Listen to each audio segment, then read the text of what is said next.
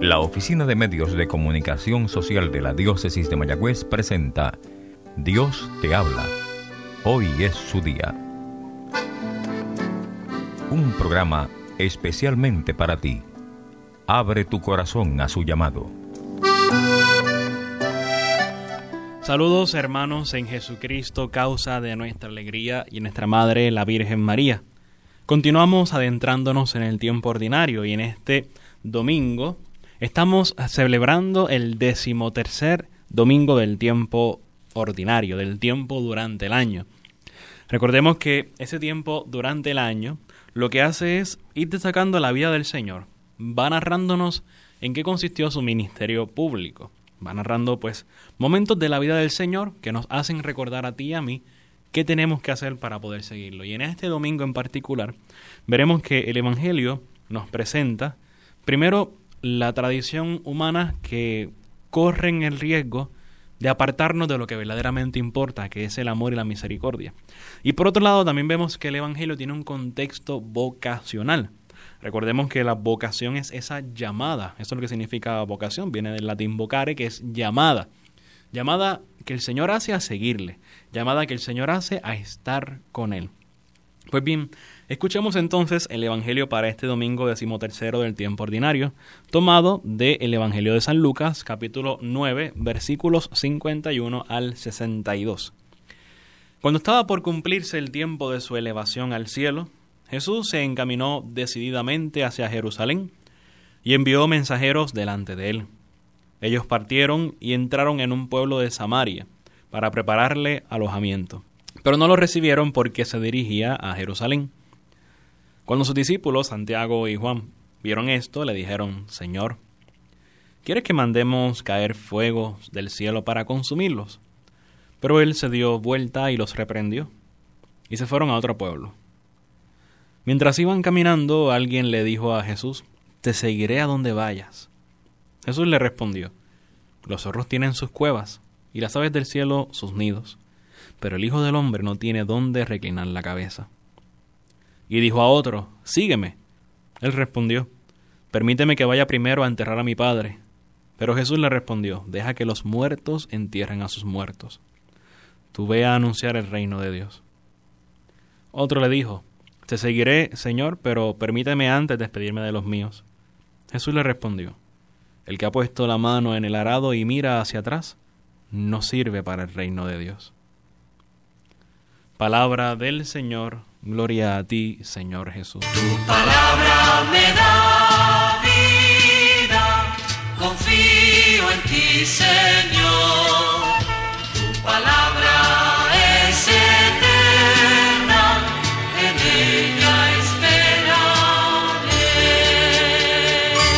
Vamos por partes a poder discutir un poco este evangelio más, adentrándonos en el sentido de su palabra.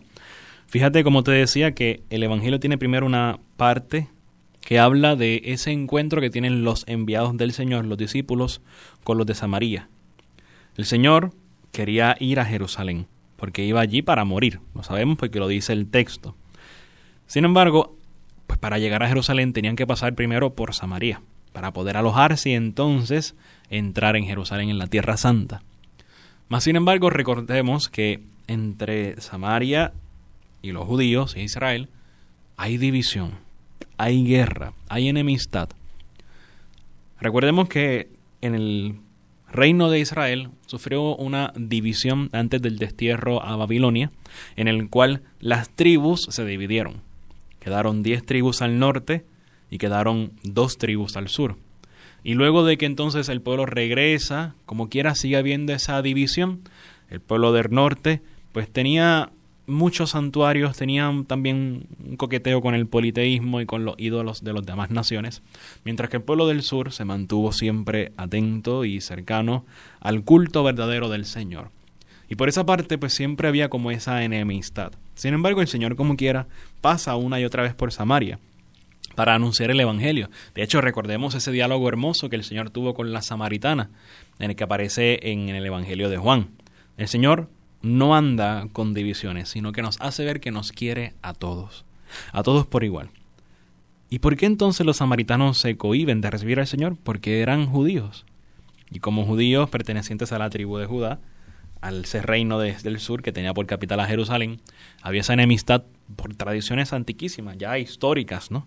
Y creo que a esto nos ayuda un poco la segunda lectura de la liturgia de hoy, que es tomada de la, de la carta del apóstol San Pablo a los Gálatas.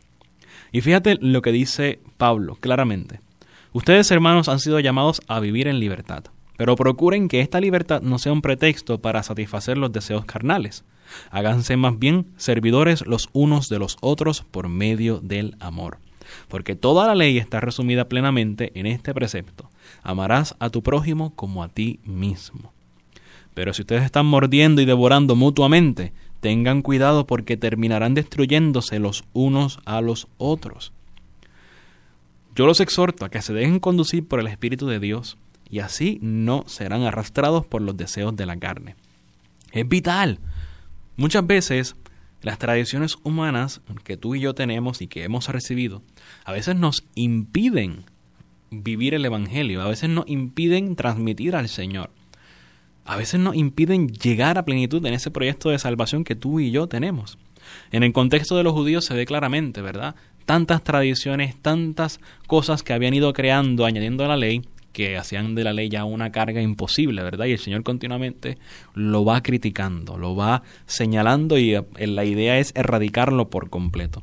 Pues igual es un llamado a nosotros, a no dejar que nuestra libertad, motivada muchas veces por afanes meramente humanos, nos lleve a dividirnos, nos lleve a enemistarnos con otros. Ciertamente somos libres, y el Señor lo dice y lo dice Pablo también en su carta. Somos libres, pero esa libertad siempre tiene que estar fundamentada y animada por el amor y la responsabilidad. Porque si no corremos el riesgo de convertirnos en unos libertinos, donde hacemos lo que nos dé la gana sin afrontar las consecuencias. Decía San Agustín muy sabiamente que ama y haz lo que quieras, porque solo entonces, viviendo el amor, estaremos capacitados para obrar conforme a la libertad en todo el sentido de la palabra. Y a eso tenemos que aspirar tú y yo. Amar como Dios ama. Y en la medida en que amemos como Dios ama, entonces seremos auténticamente libres y no habrá enemistad entre nosotros. Si eres cristiano, si eres cristiana, tienes que erradicar la división de tu vida, la enemistad. Siempre tenemos que buscar la unión, siempre tenemos que, profundizar y acrecentar el amor entre los unos y los otros, porque sólo así seremos capaces de responder a la llamada de Dios, que es precisamente el segundo tema de este Evangelio de hoy. Fíjate que encontramos unos cuantos contextos vocacionales.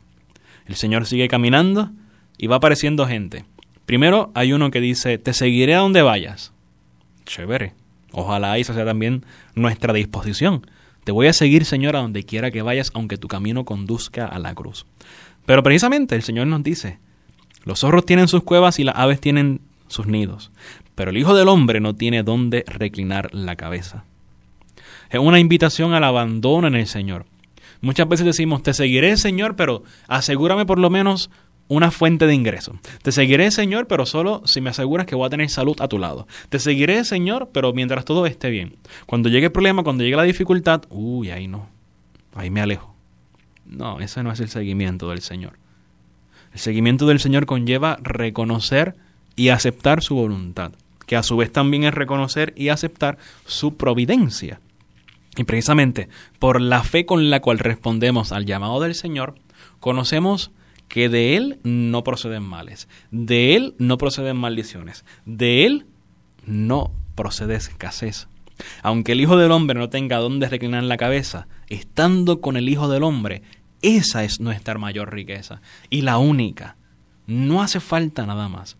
Reconocer que de Él todo es bueno, reconocer que de Él todo es gracia, reconocer que de Él todo es misericordia y por eso nos abandonamos por completo hacia Él. Eso no conlleva el que te cruces de brazos y no hagas nada en tu vida, no, hay que trabajar, hay que buscarse el salario, hay que, pues obviamente, eh, ir creciendo como personas humanas y utilizar los medios a nuestro favor y para el favor, claro está, del prójimo y del bien común.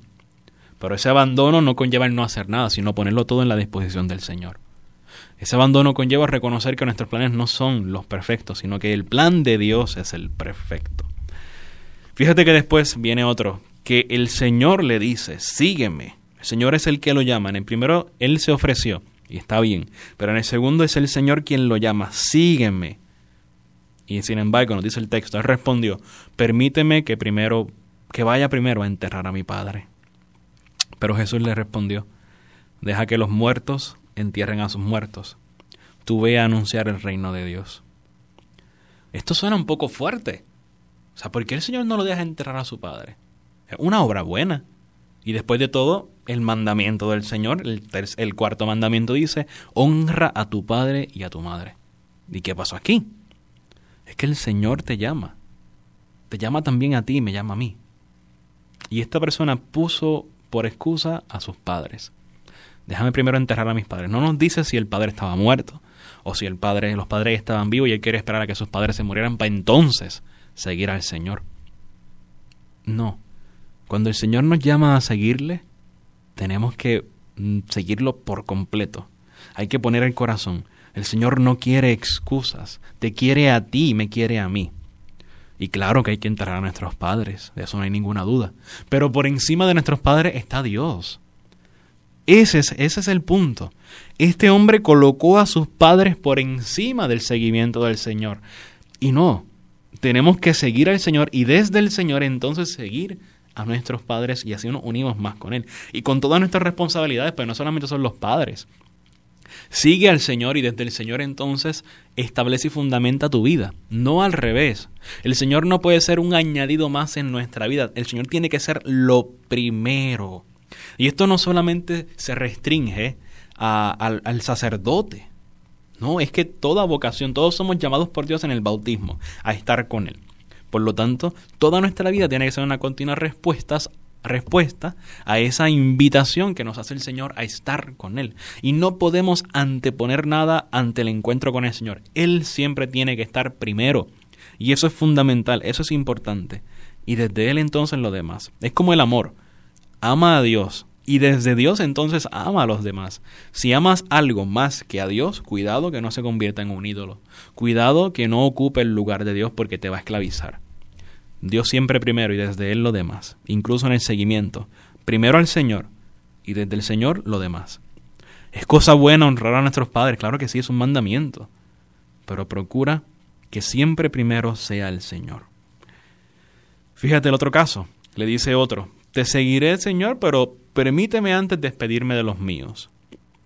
Jesús le respondió, el que ha puesto la mano en el arado y mira hacia atrás, no sirve para el reino de Dios. De igual modo, el Señor no lo está criticando, el Señor no le está diciendo, no, pues no puedes seguirme, no quiero que te despidas. Fíjate lo que pasó en la primera lectura que nos ilumina un poco esto. Está Eliseo y Elías le pone su manto para que Eliseo venga con él y sabemos que después Eliseo será el sucesor de Elías. Y Eliseo le dice, Señor, déjame besar a mi padre y a mi madre y luego te seguiré. Y Elías le dice, sí puedes ir. ¿Qué hice yo para impedírtelo?